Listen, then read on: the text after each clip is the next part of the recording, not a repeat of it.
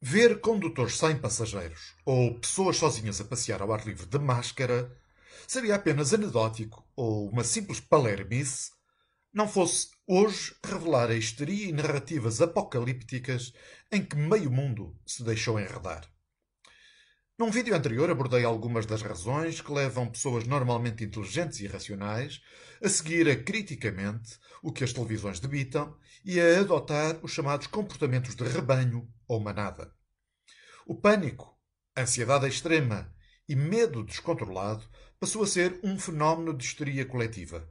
Mas Portugal corre o risco de ser um dos últimos a acordar para a sensata e verdadeira proporção da ameaça da Covid-19 para as nossas vidas.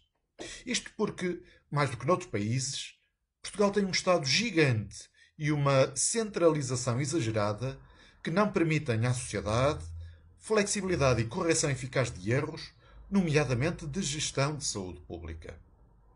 Quando o Estado impede pela força e coerção que as pessoas decidam por si que medidas consideram adequadas adotar face aos riscos existentes, não só se está em terreno de duvidosa constitucionalidade e a exacerbar o papel do Estado, como se está a impedir que se avaliem e comparem comportamentos diversos ou soluções e medidas alternativas que poderiam revelar-se mais benéficas.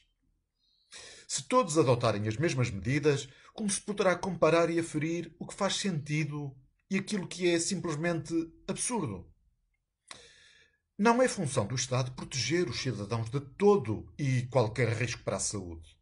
Risco zero existe apenas para quem já está morto. Infelizmente, o Estado instiga e propaga o medo quando apresenta a Covid como a mais séria ameaça à sobrevivência da humanidade.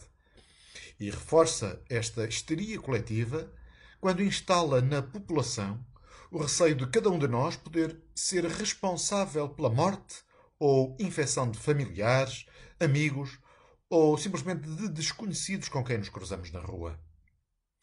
Esta narrativa neofascista não é inocente. Uma população em profunda neurose é um povo mais manso, disponível para acatar cada vez maior poder do Estado sobre as vidas de cada um.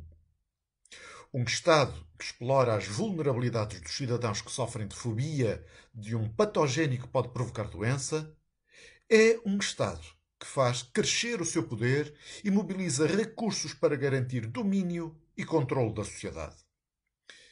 Os políticos centralizam em si decisões que deveriam ser tomadas ao nível do indivíduo, em respeito pelos seus direitos de propriedade.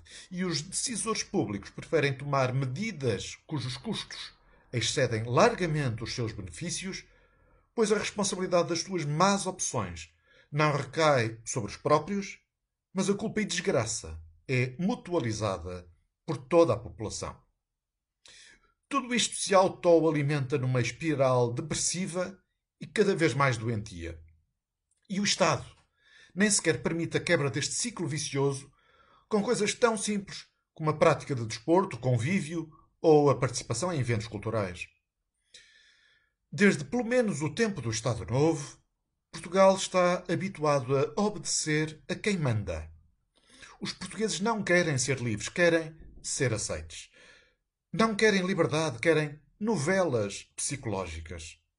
Não querem pensamento crítico, querem que lhes deem certezas têm receio de divergir da norma e por isso preferem caminhar juntas para o abismo, a fazer diferente em minoria. Os portugueses querem ser vistos como boas pessoas e evitam exames de consciência.